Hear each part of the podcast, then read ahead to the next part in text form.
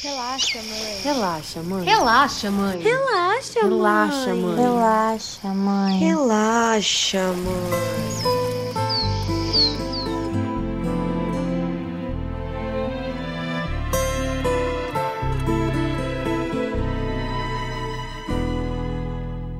Para decidir si sigo poniendo esta sangre en tierra, este corazón que bate su parche. Porque na hora que ele estava chorando, eu cheguei até, até ele, porque ele chorava muito, e eu disse assim: Você não é gay, não, né? Então, eu fico pensando: se eu tivesse perguntado de uma forma diferente, talvez eu tivesse evitado muito sofrimento. Considerar Solo me hace falta que estés aquí con tus ojos claros. Fogata de amor y guía, razón de vivir mi vida. tenho amizade com todos os meus ex-namorados e eles, assim, acho que de tudo que eles me falam de conversa, o que eles sentem mais falta é, é- é dos meus pais. Porque primeiro que meu pai chamava eles de filho. Então, é, às vezes o que eles não tinham na casa deles, eles tinham na minha casa.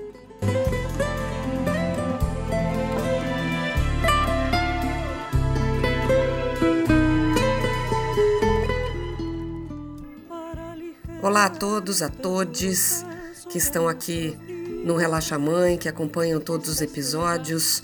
Hoje a gente vai trazer a história do Wagner e da Andrea, que são filho e mãe, e conta um pouco da história deles. A Andrea, que é muito religiosa, que é evangélica, pastora, que é casada com um pastor também. O Wagner, também um rapaz religioso. E eles vão falar um pouquinho sobre como foi a descoberta, como é que eles se relacionaram, como foi para Andrea saber dessa condição do Wagner. E eu acho que eu vou falar pouco porque esses dois têm muita coisa, mas muita coisa mesmo para passar para gente. É mais um banho de luz que eu quero que o Relaxa Mãe dê para todos os pais e todas as mães, principalmente aqueles que me procuram inconformados, né, com medo do que pode acontecer, isso a gente está consciente, mas também com uma certa vergonha, com um certo pudor e sempre com aquele sentimento, né, por que justo meu filho, por que justo a minha filha? Porque a vida é assim e são nossos filhos e a gente nunca vai deixar de amá-los. Então vamos escutar a primeira conversa com a Andrea, a mãe do Wagner.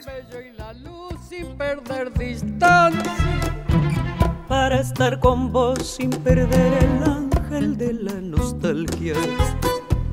para descubrir que la vida va sin pedirnos nada. Y considerar que todo es hermoso y no cuesta nada. Feliz que a senhora topou participar aqui do, do Relaxa Mãe, tô doida para saber como é que é, enfim, a gente sempre começa perguntando, né?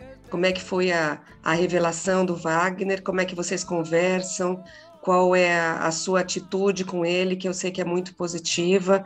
Queria que você começasse contando para a gente, né? Como é que foi essa descoberta, se você também perdeu o chão, se demorou para se adaptar, como é que foi, Andréia?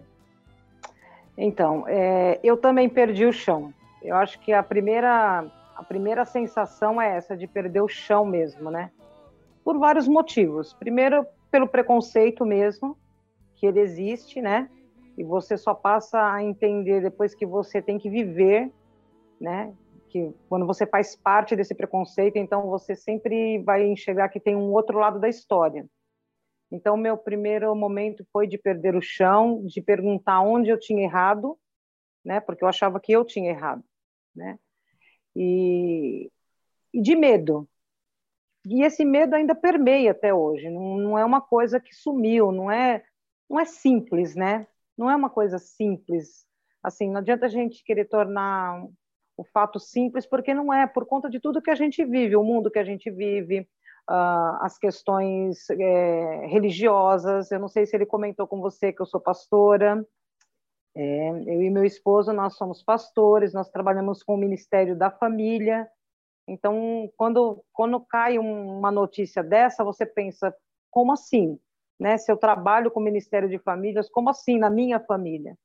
Né? Então, é uma, é uma série de coisas que passa na cabeça da gente, de medo mesmo, medo, medo da, da reação das pessoas, de saber que o preconceito, ele, se, se existe, se existir em mim, imagina em quem não é mãe, em quem não é o pai, né? As pessoas, é, elas são cruéis, né? Basta a gente ver que elas não perdoam ninguém. Meio artístico, você pode ser famosa, querida, amada, mas foi diferente, é, é chicote em cima, né? Então, para mim, realmente foi, foi perder o chão. Eu demorei para. Na verdade, é, quando ele tinha uns, uns 12, 13 anos, um dia ele chegou em casa chorando muito. E hoje eu penso assim, puxa, se eu, se eu tivesse reagido diferente, talvez tivesse evitado tanto sofrimento, né? Porque na hora que ele estava chorando, eu cheguei até, até ele, porque ele chorava muito, e eu disse assim: Você não é gay, não, né? Então, eu fico pensando: se eu tivesse perguntado de uma forma diferente, talvez eu tivesse evitado muito sofrimento, né? Porque ele demorou anos anos para falar, né? Para se abrir assim e dizer claramente, né? Que não é uma escolha, né? Não é uma opção. Não é uma opção. Eles não têm uma opção. Porque se tivesse uma opção, eu tenho certeza que eles não escolheriam essa do, que, é a, que é a via do sofrimento. Eles não escolheriam isso. Verdade. Porque é muito mais fácil. É muito mais fácil você caminhar pelo caminho natural da vida mas não é uma opção que eles têm. Hoje eu entendo que não é uma opção, mas demorou para isso acontecer. Quando você lembra, né, desse medo que já deve passar um tempo, você sente assim, nossa, eu fui é, eu fui ingênua ou eu não sabia nada da vida. É, como é que você pensa hoje na reação que você teve na época? Foi uma reação de mãe, como qualquer outra é. mãe reagiria? Não, eu não fui ingênua. Eu só não quis aceitar eu me negava a aceitar, né? Porque eu pensava o que as pessoas vão pensar, o que a minha família vai falar, né? É, você vê, você vem de uma família totalmente tradicional, né? A parte do meu marido é uma família tradicionalíssima, é, de, anos de, de igreja. Então, assim, eles sabem, a grande maioria sabem, mas finge que não. Sabe aquela coisa? Ah, vamos fingir que não, que é melhor? Aí se, se tocam num assunto, aí, ai, vamos falar do sol, sabe aquela coisa de ficar. Então, eu ficava pensando muito nisso, né? E, e ele teve uma adolescência e um, um, caminhar muito difícil, né? Passou por situações difíceis que eu tenho certeza que era por conta disso também, de não poder se abrir, de não poder falar, de ter medo, né? É, uma vez é, aconteceu um episódio com ele nós na escola e o meu marido teve que buscá-lo porque ele os meninos queriam bater nele, né, na escola. Queriam dar uma surra nele. E depois de muitos anos ele me confidenciou que é porque eles queriam bater nele porque estavam com ódio dele, né? Porque ele ficava só com as meninas, eles sabiam por quê, né? E isso doeu muito em mim porque talvez eu pudesse ter evitado isso se o meu se meu posicionamento tivesse sido outra. Não por ingenuidade, mas por preconceito mesmo. E por medo, né? O medo do que as pessoas iam falar, de como. Né? E aí você vê, eles já têm tanta gente para acusá-los. Eles, eles, têm um mundo inteiro aí na, aqui para poder apontar o dedo e acusar, e, né? Então, eu acho que o mínimo é a gente, como mãe, como pai, como família, né, é, acolher. Né? André, eu... hoje eu sei que é, que é, enfim, que vocês se dão super bem, que tá tudo bem, o Wagner é um cara super bem sucedido, né, super simpático e competente, e parece que está bem resolvido. Como é que foi a sua cabeça, né? Como é que ela evoluiu desse momento, né, desse medo e de tudo isso para como está hoje, inclusive a relação de vocês? Bom, primeiro que ela evoluiu, que eu, eu por acreditar muito em Deus, eu, eu pedi auxílio para ele. Eu falei, o senhor precisa fazer eu entender. E o senhor precisa me mostrar o caminho que eu tenho que seguir, o que que eu tenho que fazer. E a primeira coisa que ele falou para mim foi: você tem que amar. Você tem que amar o seu filho. Então, a partir desse momento, não que eu não amasse, né? E, e assim, o Júnior, ele é o primogênito, então o primeiro filho é aquele cuidado todo, aquela coisa, né? Aquele... Então, assim, não que eu não amasse, sempre amei, mas eu amava com condição né? E, e, e, Deus foi falando claramente para mim, falou assim: amar não implica condição, amar é amar. Você, a questão de aceitar é uma coisa, de amar é outra. Né? Eu tenho as minhas convicções, né? Como disse para você, a gente trabalha com família, mas as minhas convicções não estão, não, não devem estar ligadas a, ao, de como, como eu vou amá-lo. Amar é incondicional. Deus nos ama incondicionalmente. Né? Prova disso foi ele ter deixado o filho dele morrer na cruz por todos nós. Então, quem sou eu para colocar parâmetro no amor? Ah, eu só te amo se você for assim. Eu só te amo se você fizer isso. Não, eu tenho que amar e respeitar do jeito que ele é, como ele é, né? E, e, uma coisa que as pessoas assim confundem muito, eu não sei se você já percebeu isso, é esta opção com o caráter da pessoa. Então, é, veja bem, é, eu não vou deixar meus filhos ficar perto dele porque ele pode influenciar meu filho. Ah, e se ele tem esta opção, ele não, ah, é perigoso ele fazer alguma coisa com meu filho ou com alguém da minha família. E não é isso. A gente, caráter é, é uma coisa que não está ligada a essa opção, a essa condição. Né? Então, assim, ele é uma pessoa de caráter, um menino esforçado, trabalhador.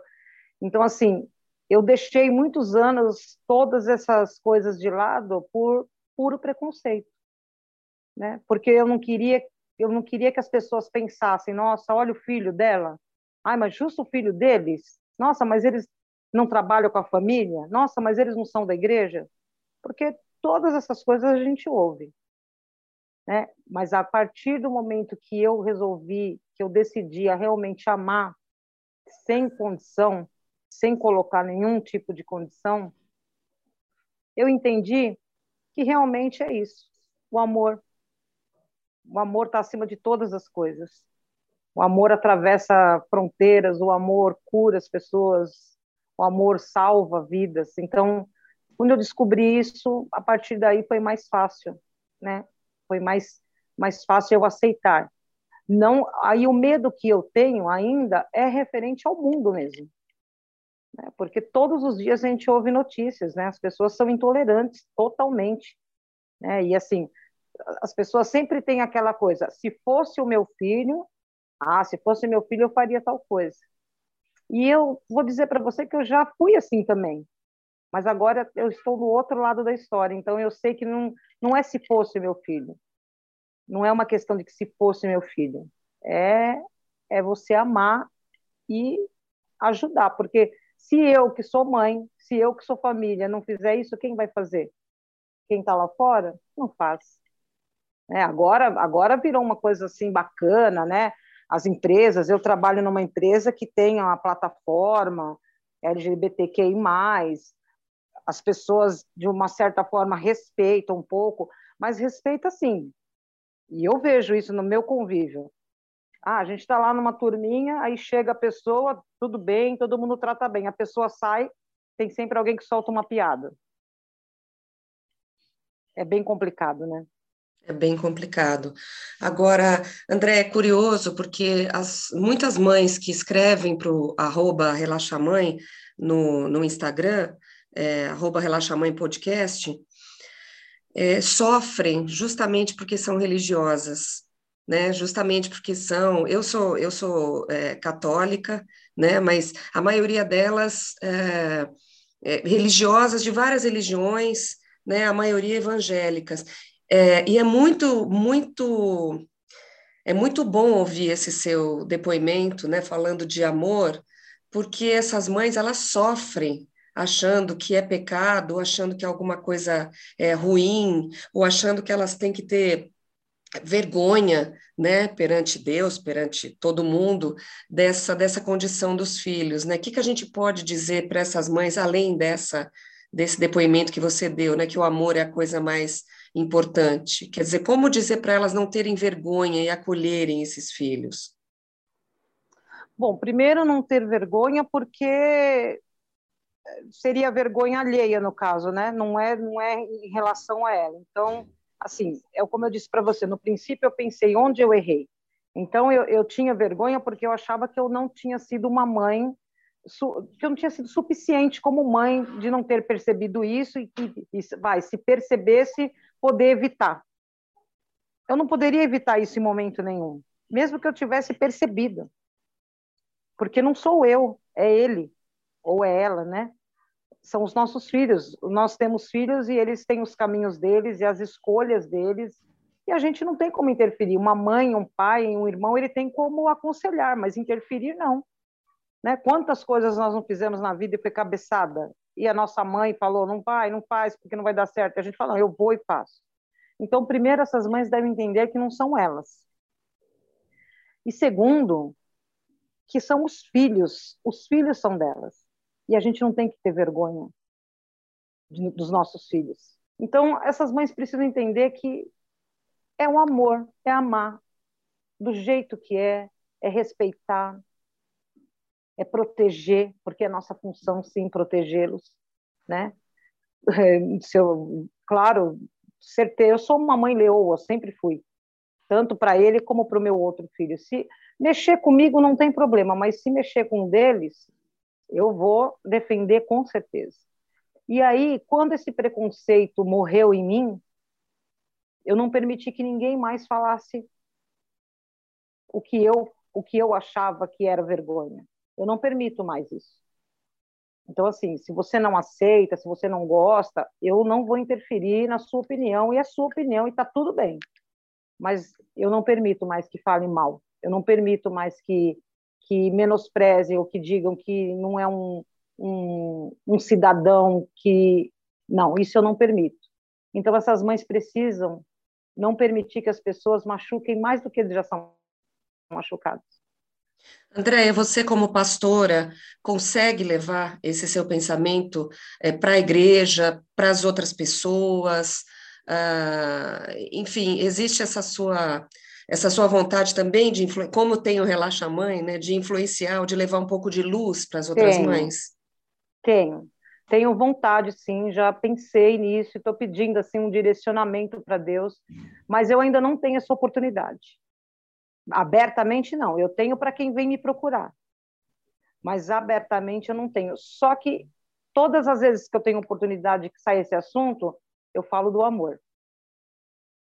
Eu falo do amor mas ainda não tive, mas penso em fazer um canal, penso, não sei, não sei te dizer o que eu, o que eu vou fazer. Eu só sei que eu preciso alcançar porque no lugar que eu vou tem outras mães. Mães que estão escondidas. Não são poucas, são muitas. São muitas mães.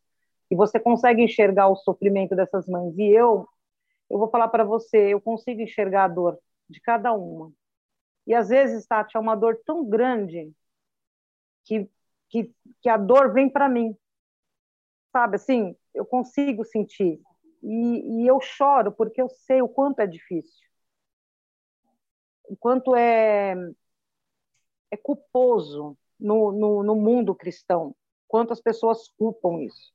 Né? É, as pessoas falam sem dó. As pessoas pregam o amor mas as pessoas, quando têm que falar a respeito de algo que elas não concordam, ou por opinião própria, ou porque está dentro da Bíblia, tem uma parte escrita dentro da Bíblia, elas falam isso com ódio. Então, né, por exemplo, as pessoas conseguem é, justificar um pecado de traição. Ah, mas por quê? Porque são héteros. Então, o pecado, desse, esse pecado é perdoável, mas o que elas acham que é pecado, no caso da, da opção e da escolha dos nossos filhos, esse não tem perdão. Esse é injustificável. Esse Deus nem te ouve. É isso que eu quero alcançar as, as pessoas. Eu quero dizer, não existe isso. Deus ouve a todos nós. Ele é um único Pai. Então, é um caminho difícil a ser percorrido, né? Não é, não é fácil. É, o Júnior faz parte de uma igreja inclusiva, né? Não sei se ele já comentou com você. É, eu vou com ele. Meu marido já foi uma vez, né? Mas o meu marido, é, ele está naquela fase que eu acabei de falar para você. Sabe, mas ai, deixa eu ver o pôr do sol como tá. Ai, deixa eu ver o, sabe, sabe, mas não não admite. Mas trata ele com muito carinho, com muito cuidado, né? Às vezes que ele traz algum alguma pessoa aqui em casa, essa pessoa é bem tratada porque eu quero tratar essa pessoa como eu gostaria e como eu desejo que tratem o meu filho, com respeito. É isso mesmo. André, é muito importante esse seu depoimento, tenho certeza que vai ajudar muitas mães. Agora, só para terminar, eu queria te perguntar, assim, falando de coisas boas, né? Você falou que às vezes ele, ele traz alguém na sua casa, alguma situação bacana, alguma coisa que vocês gostem de fazer juntos, ou alguma conversa que vocês tiveram a três, como é que são esses esses momentos, né? O que, que a gente pode falar de bom? Porque é sempre bom a gente ter o nosso filho, conversar com ele e acolher a pessoa que ele traz para casa e a pessoa que ele ama, né? Porque quem ama os nossos filhos tem que ser muito bem recebido na nossa casa, né? E como é que é isso? É, é. é como receber qualquer pessoa. É como receber qualquer pessoa. É bem tratado, é bem cuidado, a gente conversa sobre tudo. É, é, é uma família. É uma família. Meu marido recebe muito bem, trata muito bem. O meu filho caçula também. É, é normal, é uma coisa normal. É um ambiente normal. Não tem, não tem regras, não tem é, etiqueta, sabe? Ai, entra, senta. Não, isso. Não, não tem. Entra e come na mesa, e, e conversa com, com a gente, e, e é isso, porque eu quero que seja tratado como eu gostaria que tratasse o meu filho. É só que isso lindo. que eu quero. Respeito, respeito, respeito, porque quando você respeita, o restante é, é natural, vem naturalmente. Quando ele me falou, né, do, do, do Relaxa Mãe, aí ele me contou, né, eu, eu fiquei pensando, eu falei, poxa, e eu, aí eu já fui ver algumas entrevistas, vi no YouTube quando o seu esposo, quando você o entrevistou, e é isso, é o que ele falou mesmo. Não é, não é simples, não é fácil, não dá para a gente se é, simplificar uma coisa tão que ainda é tão complexa na mente das pessoas, né? Mas a começar de nós, né? É, tem que ter paz a gente tem que ter a paz que a gente quer buscar no outro. Então, não adianta a gente culpar ninguém. Não é culpa da mãe, não é culpa do pai, não, não é culpa de ninguém, não é culpa deles. Porque, eu repito, eu tenho certeza que essa, se fosse opção, eles escolheriam outra coisa para poder ter paz. Mas é, eu, eu fico com amor. Eu fico com o amor que eu aprendo todos os dias é o amor de um Deus que me aceita com as minhas falhas, com as minhas é, birras, com os meus defeitos e que admira as minhas qualidades. Então eu fico com amor. Me llena de alivio. Porque allí lo besé y creció mi ilusión. Solo tú, solo yo, un mismo amor. ¿Por qué reí? ¿Por qué lloré? ¿Por qué viajé com mi soledad? Um depoimento pé no chão, né, da Andrea, um depoimento muito sério. A gente vê que ela relaciona religião, amor, maternidade, né? Esse triângulo que deve estar sempre na nossa cabeça. E agora a gente vai conversar com o Wagner, o filho dela, para falar desse lado também o lado da culpa, de que maneira ele vê como filho essa história da culpa da mãe e como é hoje essa convivência, apesar de tanto sofrimento, né, que muitos deles, principalmente quando não têm a compreensão da família, acabam vivenciando. Wagner, agora sou eu. E você? Lleno de esperanza. Cuando al fin lo besé y creció mi ilusión. Solo tú, solo yo y un mismo amor. Eu vou começar perguntando para você, é, porque ela já deve ter conversado com você, Wagner, falando sobre mãe sempre tem culpa, a gente tem culpa de tudo, né? Então eu senti uma culpa de talvez não ter conversado antes, compreendido antes, porque a gente sempre arruma uma culpa pra gente, né? Ou é culpa da gente isso, ou ai, ela tá triste por minha culpa, ou isso aconteceu por minha culpa. E, e parece que tem uma certa culpa de talvez não ter tocado antes nesse assunto com você. Primeiro você tem que me dizer, não, eu perdoo. Não foi nada disso. Já estou te obrigando a perdoar a sua mãe. Fala para mim, Wagner. Ah, com certeza. Não tem como não perdoar, né? Assim, a questão não é nem um. Porque a gente, na verdade, a gente não queria estar nessa situação, né? A gente não. Nem eu, nem ela, a gente não queria estar nessa situação de ter que perdoar ou pedir perdão. A gente queria estar numa situação comum, né? De, de mãe filho. Mas, de fato, é, eu vou fazer 33 anos o mês que vem.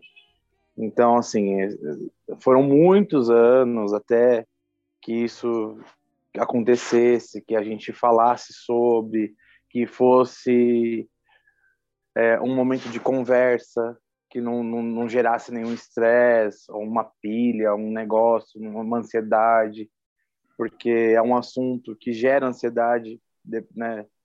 A maioria do, do, das pessoas LGBT, elas crescem em um ambiente opressor, num ambiente onde elas precisam ter o dobro de cuidado para falar, para se impor, para se posicionar.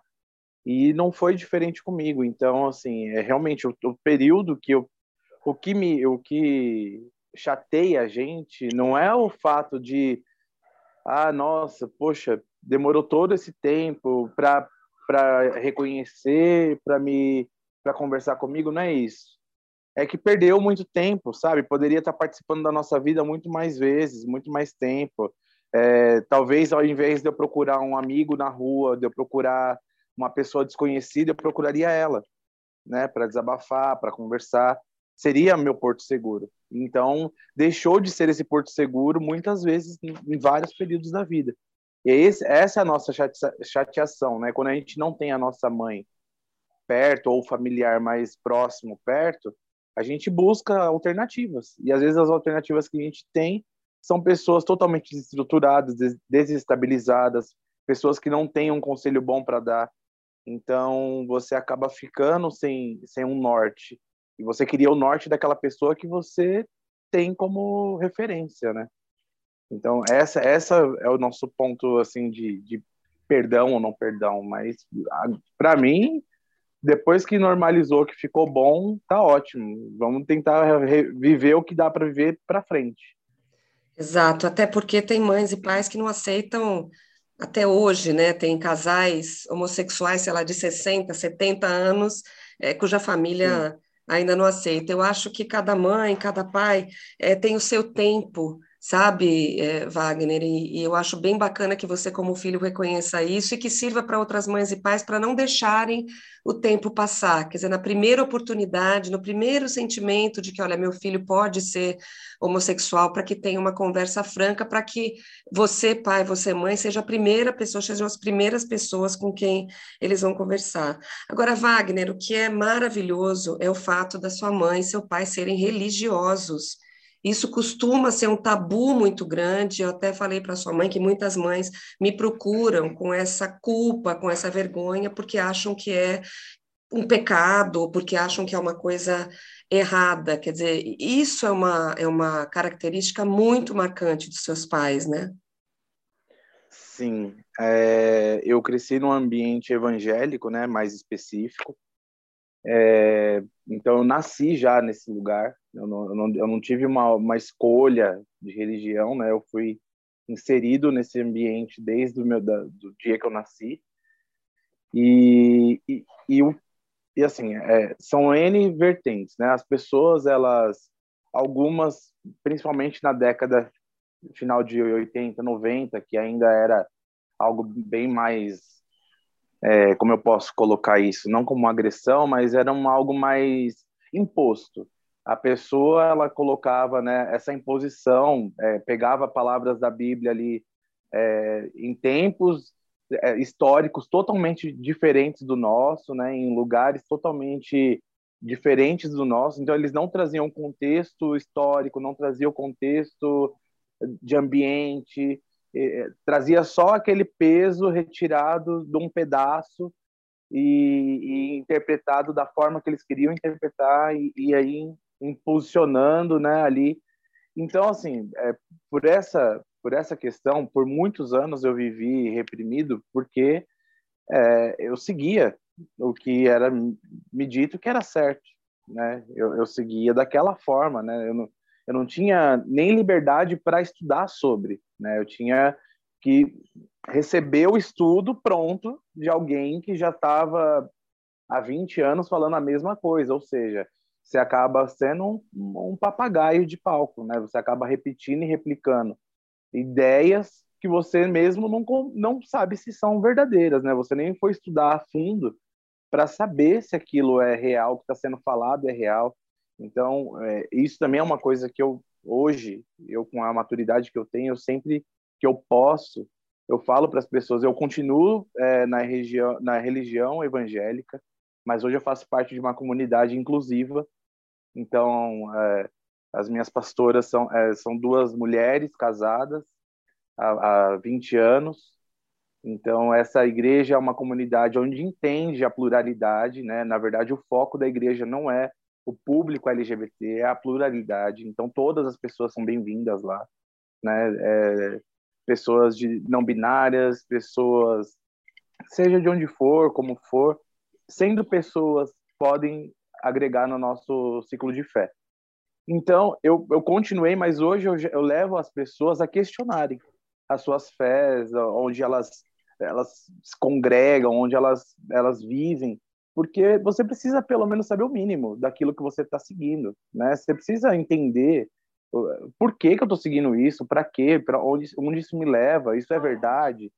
Então, a partir desse momento que eu fui questionar, que eu fui é, procurar saber essa, sobre essa religião de fato, eu não, peraí, deixa eu ver se, se realmente isso vai deixa eu ver se isso realmente vai me matar mesmo, se eu vou para esse tal do inferno, ou se de repente eu estou entendendo tudo errado e Deus na verdade me ama da forma que Ele me fez, Ele me criou, não me criou errado. Então esse tabu começou a ser quebrado a partir do momento que eu me questionei. E eles também eles foram questionados a partir do momento que eu trouxe o questionamento. Eu falei, gente, é assim, ou vocês acreditam num Deus de amor ou num Deus de punição. Não, não, os dois eles não, não coabitam, né? Eles não são o mesmo Deus, não, não tem como ser. Porque se, se o Deus que prega o amor e a inclusão é o mesmo que exclui uma pessoa por, pela, pela orientação sexual, então, peraí, não está fazendo sentido. Então, acho que a, pouca maturidade que eles tinham, assim, ó, não é maturidade, mas o pouco conhecimento que eles tinham, eles abriram a porta para que o questionamento entrasse. Essa foi a chave para que tudo acontecesse. Então, assim, um pouquinho de coisa, assim, de estudo, um pouquinho de inteligência ali, é, eles liberaram para que eu entrasse no questionamento e eles também foram nessa onda. E aí gerou o que gerou, gerou mudança, né? Porque tudo que a gente questiona muda. Então, é, é, esse ambiente ele foi bem tóxico no começo, assim, sendo bem é, enfático no que eu queria dizer, ele foi tóxico para mim. É, hoje, eu até hoje eu, eu, faço terapia, mas hoje eu faço porque eu acredito que saúde mental é a mesma coisa de saúde física, então a gente tem que tratar sempre. Né? Hoje não é o meu foco da terapia não é sobre minha identidade de gênero, é sobre outras coisas, sobre o cotidiano, e acho que todo mundo deveria fazer. Mas a terapia também me ajudou bastante. Uhum. É algo que me ajudou até a, a, a, entender que não existe um culpado. né? Porque eu tinha, é o que você falou, eu tinha esse negócio de culpa. Ah, porque ela é a culpada, porque meu pai é o culpado, porque o pastor é o culpado, porque, enfim, a gente joga mesmo, né? A gente terceiriza o negócio ali e no fundo nem eu nem ela né, não tem o culpado, né? A gente é, veio do que foi dito, né? A gente comprou aquela ideia, né? Que a, a, a grande massa manipuladora deu para gente. Então hoje eu consigo é, conversar com a minha mãe, com meu pai, com meu irmão, que são as pessoas principais aqui, né? E, e, eu vejo que existe essa abertura de ideia, existe essa, esse entendimento, né? Existe esse, esse... Não, vamos ver. Isso para tudo, tá? Eu, eu também levo questionamento político, questionamento, né? Porque aí a gente já agora aprendeu que é conversando que se resolve. Então, é, senta na mesa mesmo, às vezes discorda, que é normal, né? Além de família, somos seres humanos, indivíduos. Então, cada um acaba gerando sua própria sua própria opinião. Mas pelo menos discute, sabe? Pelo menos uhum. cria um ambiente de, de possibilidades. É verdade. Então, é... Você falou uma coisa importante. Eu acho maravilhoso, né, a gente ter igrejas inclusivas, que é algo, né, você citou década de 80, de 90, que também foram minha adolescência, minha juventude, a gente nem pensaria nisso. É, pensando também de uma maneira otimista, eu sei que ainda tem muita luta pela frente, mas vamos jogar com as coisas é, positivas. Empresas, né, também inclusivas, colocando esse diálogo, é, pregando, né, a igualdade para que as pessoas lidem naturalmente, né, com orientação sexual de todos. Agora, Wagner, eu queria te perguntar uma coisa. É, o que, que você diria para mães né, cujos filhos já na época de pré-adolescência, né, 11, 12, 13 anos, é, já começam a dar sinais né, da, da sexualidade e muito provavelmente né, as mães sentindo que são é, homossexuais. Qual é a melhor maneira né, para você, como filho de uma mãe, chegar nessa época da vida para conversar sobre o assunto? Olha, assim, no mundo ideal, eu vou, eu vou idealizar aqui, tá? Porque a gente sabe que na hora ali é difícil tanto para a mãe quanto para o filho. Mas eu me colocando no lugar de filho, com 12 anos de idade, se eu tivesse tido essa oportunidade, eu acho que o melhor, o melhor ambiente assim seria fechar a porta do quarto, sentar e falar, olha, a gente vai estar junto nessa jornada. Eu quero que você seja sincero comigo, porque aí fora o mundo é cruel. É, eu, eu não entendo ainda muito bem o que está acontecendo. Talvez você também não entenda, mas eu quero que você me conte.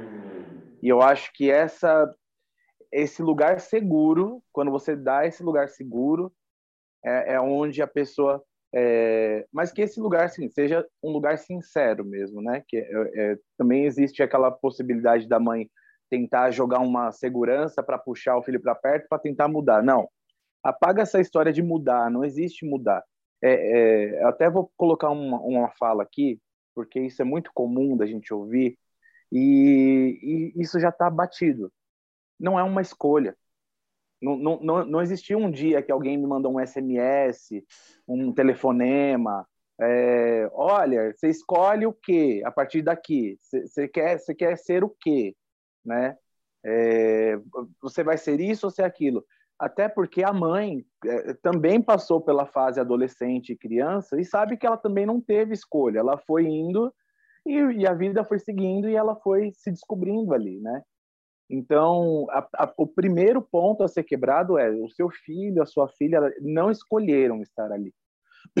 Eles são aquelas pessoas, né? Então, vamos partir desse ponto. Ah, ele é essa pessoa, ela é essa pessoa e eu sou essa pessoa. A partir do meu ponto de vista, eu tenho um conhecimento, mas a partir do seu ponto de vista, eu não tenho. Conta para mim como é que funciona, como é que você está se sentindo. Então, acho que criar esse ambiente seguro e transparente faz com que a criança, o adolescente, seja fala, poxa, peraí, o meu o meu lugar de refúgio é a minha casa. Então, em vez de afastar, aproxima. Talvez é, é, aquela conversa, aquele ambiente, faça aquele adolescente é, é, florescer de uma forma muito mais tranquila. É, né? Ele não, ele, por exemplo, eu fui uma pessoa que tive que ir pelos becos, pela escuridão, pelo escondido, pelo mentia.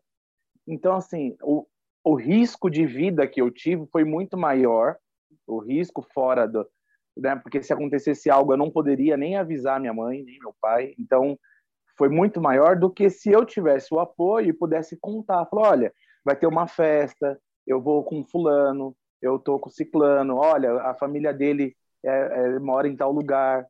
Então, assim, é, cria um ambiente é, naturalizado, né? Você, você cria um ambiente familiar. Então, acho que esse, era, esse seria o lugar ideal, assim, para uma mãe é, começar esse, essa conversa. Fechar a porta do quarto com o filho, se ela tem essa intimidade, né? Chamar, deixar tranquilo, falar, olha, não, não vai acontecer uma punição, porque a gente já viu, é, hoje a internet já consegue, né? Tem, a gente tem acesso à internet, a gente já viu que punição física não muda, só, só piora, né? Uma punição psicológica não muda, piora. Então, se esses métodos não funcionaram todos esses anos, essas décadas, esses séculos, não vai ser agora que vai funcionar. O que vai funcionar é conversa, é fazer para ter resultado diferente, é agir diferente.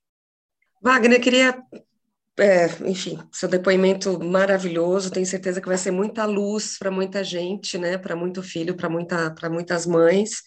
É, eu queria que a gente terminasse. Eu sei que vou te pegar meio de surpresa, mas queria que você uhum. contasse alguma coisa bacana, não sei se te vem à mente, um dia que você trouxe um namorado, uma comida gostosa que a sua mãe fez, ou uma amizade muito grande que ela teve com alguns dos seus relacionamentos, ou algum passeio que vocês fizeram. Tem alguma memória muito bacana que você tenha? Olha, os meus pais, eu vou, eu vou ser, agora eu vou ir para o outro lado. Eles são pessoas extremamente simpáticas, extremamente simpáticas, né? Assim, o ambiente, eles tornam o ambiente é, divertido, cômico.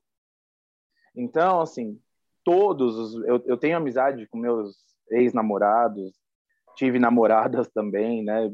Porque a, o mundo é assim.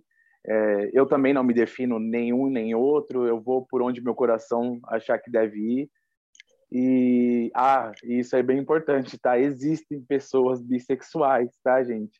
aquela sigla B lá, lá na LGBT é de bissexual. Tá? Não tá lá à toa, né, Wagner? Não tá à toa, não, existem, tá? São pessoas, ah, não, é, não sabe o que quer? Não, sabem o que quer, mas o coração pode gostar tanto de uma pessoa ou da outra do sexo oposto, ou do mesmo sexo, e ela vai ficar feliz e vai ser feliz com aquela pessoa.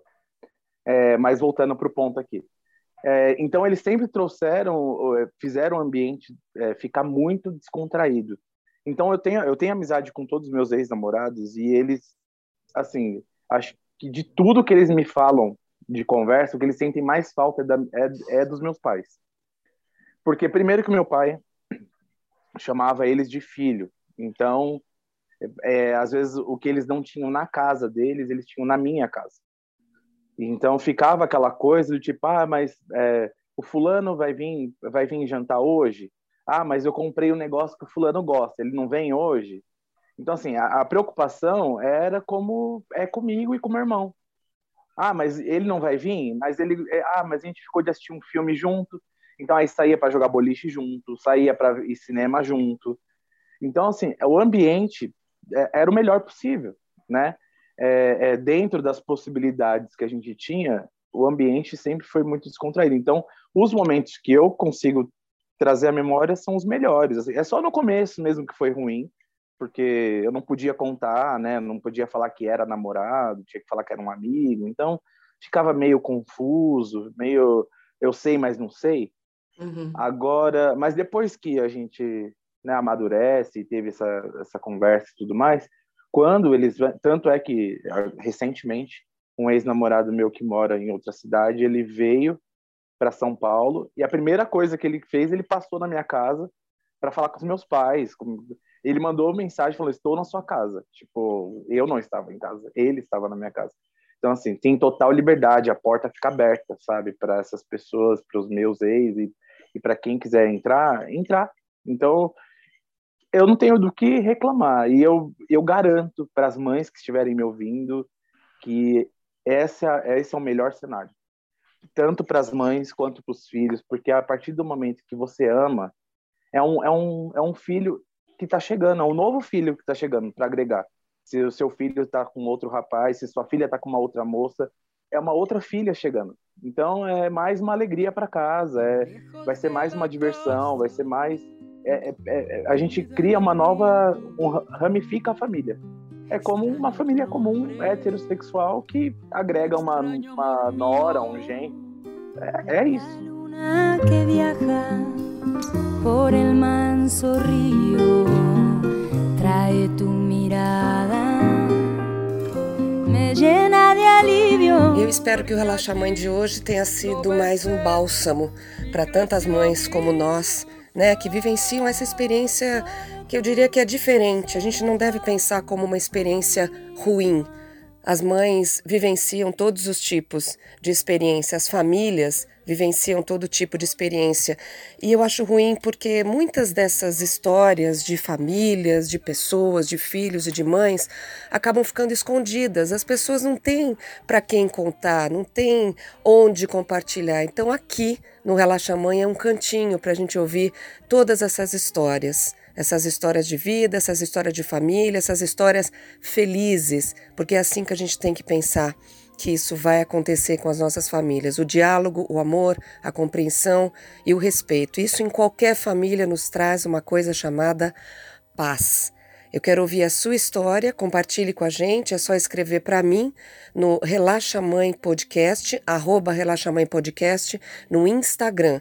É só conversar comigo, a gente marca uma entrevista, a gente conversa, a gente troca uma ideia e assim a gente deixa esse cantinho do Relaxa Mãe um ambiente aconchegante né, para todas nós, para todas as famílias. E eu sei que tem muitas famílias, muitas pessoas que nem têm uma relação direta assim com a homossexualidade dentro das famílias, mas que gostam muito de ouvir o nosso podcast.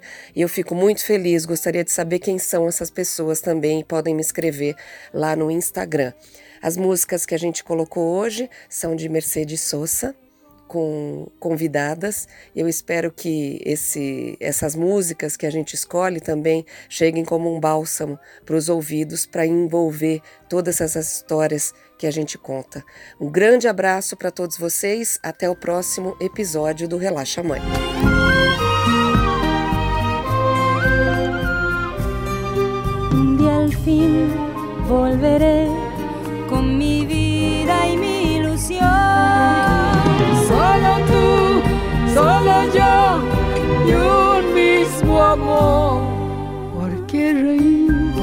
Lloré, Porque viajé con mi soledad. tengo presente que jamás te olvidaré. ¿Por qué reí? Porque lloré, Porque viajé con mi soledad.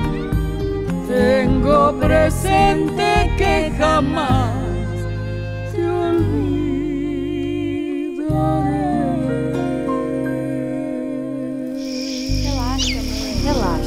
Relaxa, mãe. Relaxa, mãe. Relaxa, Relaxa, mãe. Relaxa, mãe. Relaxa, mãe.